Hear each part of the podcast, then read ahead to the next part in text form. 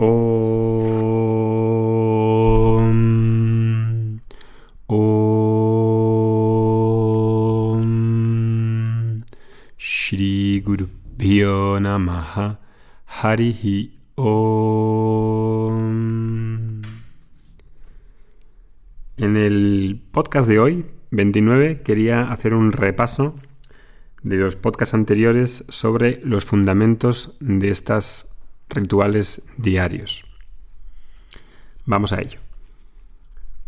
Hay un compromiso interno que se traduce en una voluntad, con un compromiso externo también. Eso me lleva a una organización del día.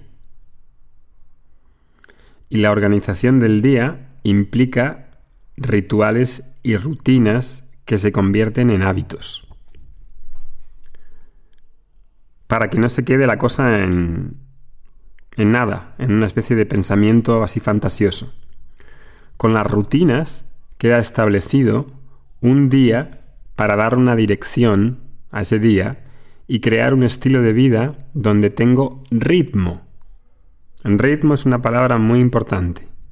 Ritmo para conquistar lo que preciso, lo que quiero y lo que no quiero y no me viene bien. Y ahí, con ese establecimiento de las rutinas, es donde gano la fuerza para reorganizarme e integrarme de forma que quede entero y pueda vivir en paz. Y la cuestión no está en que vaya a conquistar todo y ese sea el objetivo.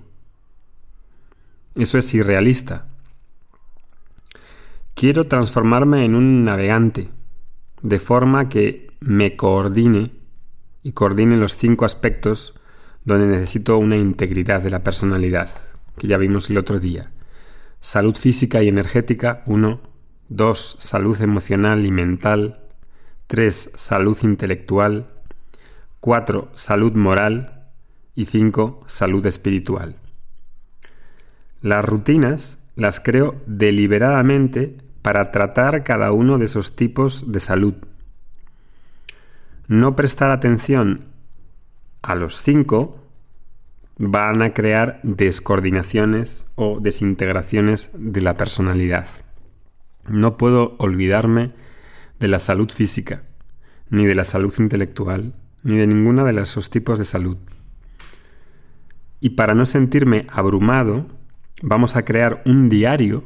El diario ya os dije que iba a ser una de las actividades de esas rutinas donde coloque metas inteligentes de las que vamos a hablar, secuenciadas, de manera que no coloque grandes ideales y luego no sepa cómo llegar a ellos y me quede frustrado, y me quede peor que antes. También dijimos que era muy importante tener un mentor, crearse un equipo para uno mismo. Hacer las cosas solo es mucho más costoso. Entonces necesito equipo, necesito un mentor, algún tipo de guía, algún tipo eh, de, grupo en el que también pueda ayudarme.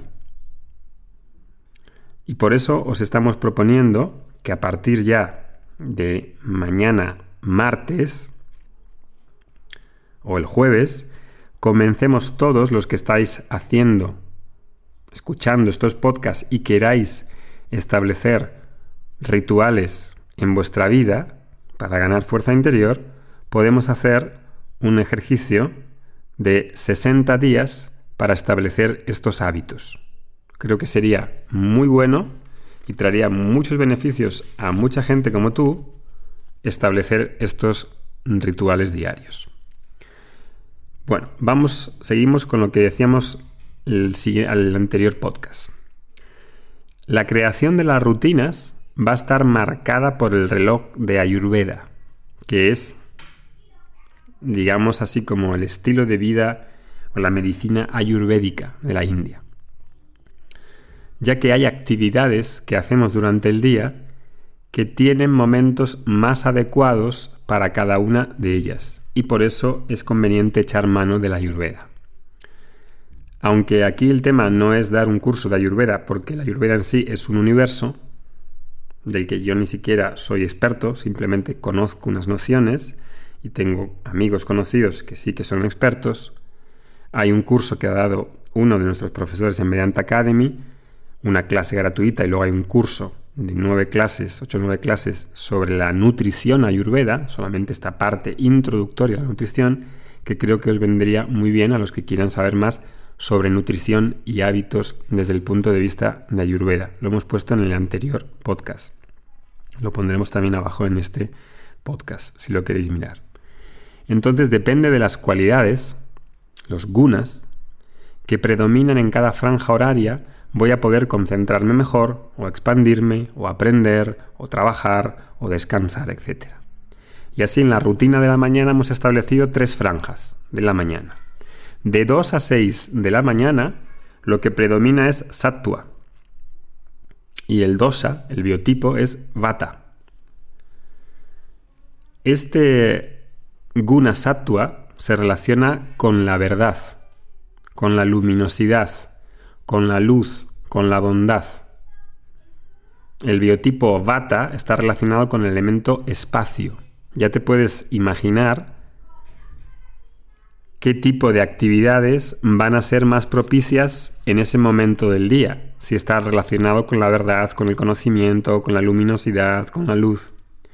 Entonces, características de este primer tramo de 2 a 6 de la mañana. Características. Primero, nada más levantarte, si te has acostado bien y has descansado bien, muy importante, descansar bien, y descansar también tiene un horario más propicio. No es lo mismo acostarse a la una de la mañana que acostarse a las nueve. Si te levantas y te has acostado bien, si te levantas descansando bien, te levantas fresco. La mente en esos horarios no tiene impresiones pesadas de ningún tipo de experiencia pasada porque el día está comenzando. En esos horarios no hay distracciones, apenas hay distracciones. El mundo está más quieto. La gente no está trabajando, no hay, están llamando por teléfono, no hay emails, no hay WhatsApp. Hay silencio y el silencio es tan importante pasar tiempo a solas conmigo mismo para recrearme, para restaurarme, para inspirarme.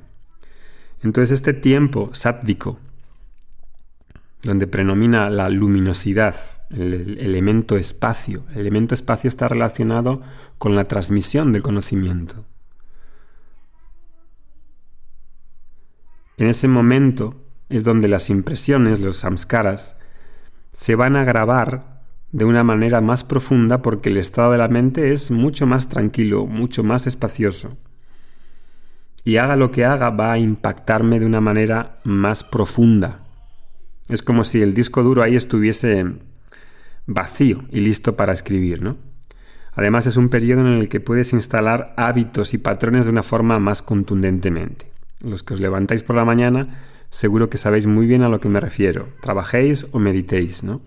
También se trabaja sin una actividad en la que el análisis intervenga tanto y penetra más o llega más en el subconsciente.